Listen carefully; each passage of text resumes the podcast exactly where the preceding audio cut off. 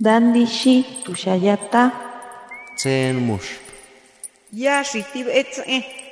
Kuripetan shaki menderu anatapu tarepiti. Shapo qalsqata ankiwi.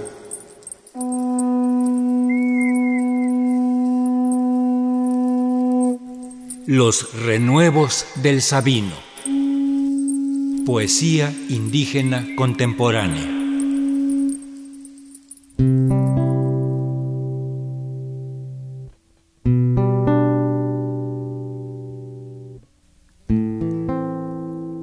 Dios árbol.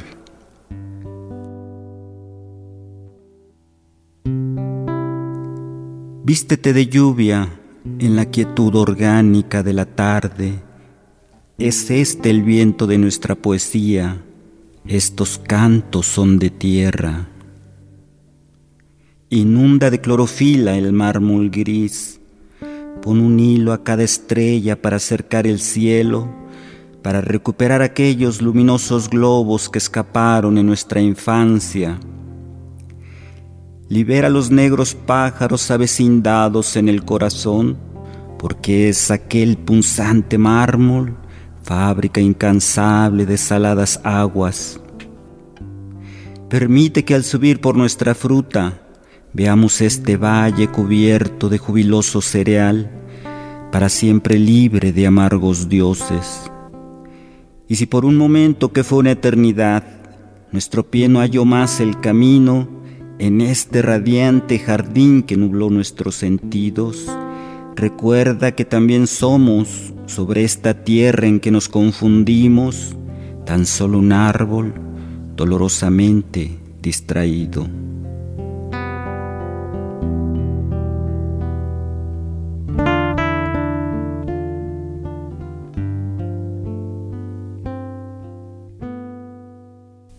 Mi nombre completo entonces, Alfredo Galicia Delgado, y nací en el poblado de Culhuacán, bueno pueblo, en el barrio de San Francisco. Comencé a escribir por ahí de los 14 años, los últimos años de la secundaria, eh, y eventualmente comencé a entrar a algunos talleres de poesía, recuerdo primero, después de cuento, y al último de crónica, en ese orden. Y nunca dejando de escribir, por supuesto. Y últimamente tengo un libro que es el, quizá el primero que eh, se va a publicar, se llama Culhuacán Blues, precisamente, que eh, todo lo que se recopila ahí pues habla y gira en torno al pueblo de San Francisco, en particular al barrio San Francisco, y en algunos puntos se expande y se explaya hacia toda la Sierra de Santa Catarina y en general a los otros pueblos eh, vecinos como Ixtapalapa, Coyoacán, eh, Mexicalcingo.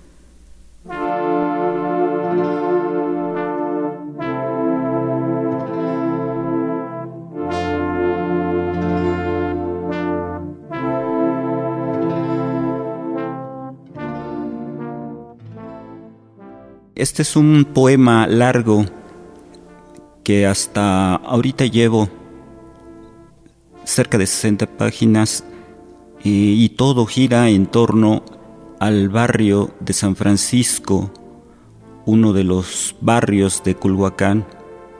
Voy a leer un fragmento de él, se llama Barrio San Francisco precisamente.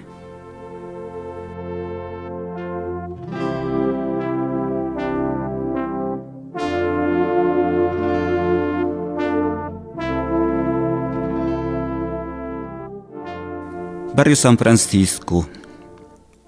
Aquí vivió sus últimos días la vieja casa de adobe, la alegría sepultada por las generaciones, el ancho comal de lámina, el corral bajo el que anidaban las palomas, su chapoteo en el agua, estancada en las oquedades de verano, el burro que tumbó los dientes a la abuela, la cabra fantasma que un día había atada al viejo fresno, el negro guajolote esponjado que deambulaba por el patio, el gallo colorado picándonos las nalgas, las gallinas buscando lombrices junto a las macetas, los conejos escarbando y bañándose de tierra, los marranos con su aura de moscas chillando todo el tiempo, la jaula de conejos de Rosario, la granada que sembró frente a su puerta, la única sobreviviente de aquellos días.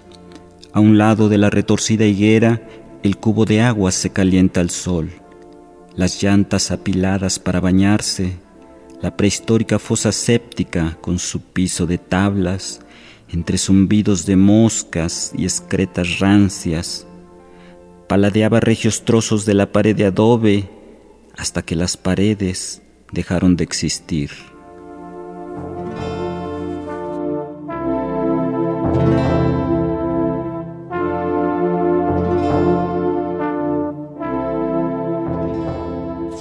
Barrio San Francisco.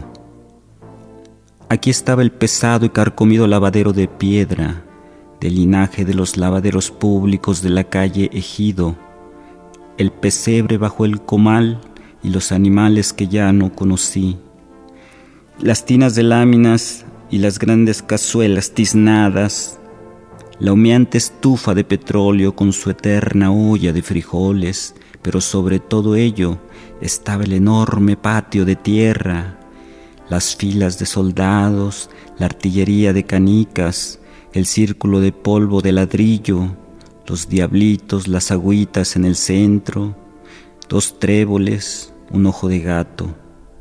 Celestino presumía haber enterrado en lugares olvidados de ese patio latas llenas de canicas ganadas a rencorosos rivales de juego. Hubo un columpio de llanta colgado del añoso fresno, donde cabe un hoyo en el jardín de los abuelos, y construí un lago de polietileno que llené de renacuajos entre una selva de dientes de león, de alcatraces, mil máscaras acecha desde un risco de piedra mientras el santo se baña en el lago. Ahí enterré una lata de cerveza que fue mi primera alcancía una gata que murió ahogada y otra que murió de vieja.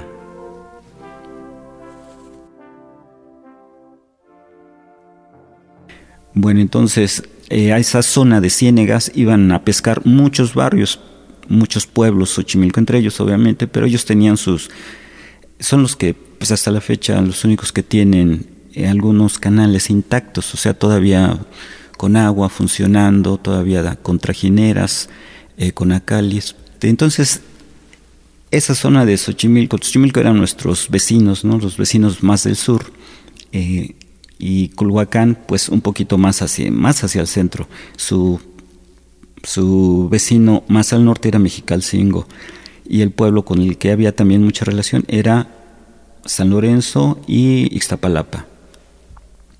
Esos dicen que en algún tiempo esos poblados estaban en islotes, igual que Santa Anita, eh, San Juanico, la Magdalena, las Solpas, eran pueblitos que estaban, imagínense ese tiempo donde todavía esto era lago,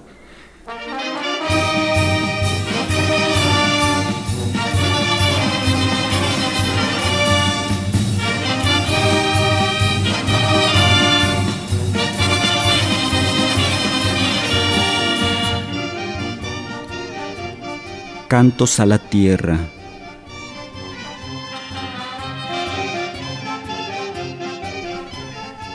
Día de fiesta. Era una vereda de brumas apretujadas. A un lado desciende el río, cantarín y dócil como perro. Poco a poco, el sol asusta el brumerío, desentume la hierba, alegra el monte. En el pueblo es día de fiesta. Ella sale de la iglesia, la muchacha de muslos macizos. La mirada impertinente llega como una mariposa y solo por un momento ella levanta la vista. Sus ojos son un río de agua limpia, sonríe y su fulgor le deja encandilado. Linternas con las que quisiera luzar sus noches. Se alejó, dejando en el aire su olor de azalea. Él bajó del monte y su corazón era un tambor alegre. El sol caía como lluvia tibia. A su lado, el río le acompaña, bamboleando su cola.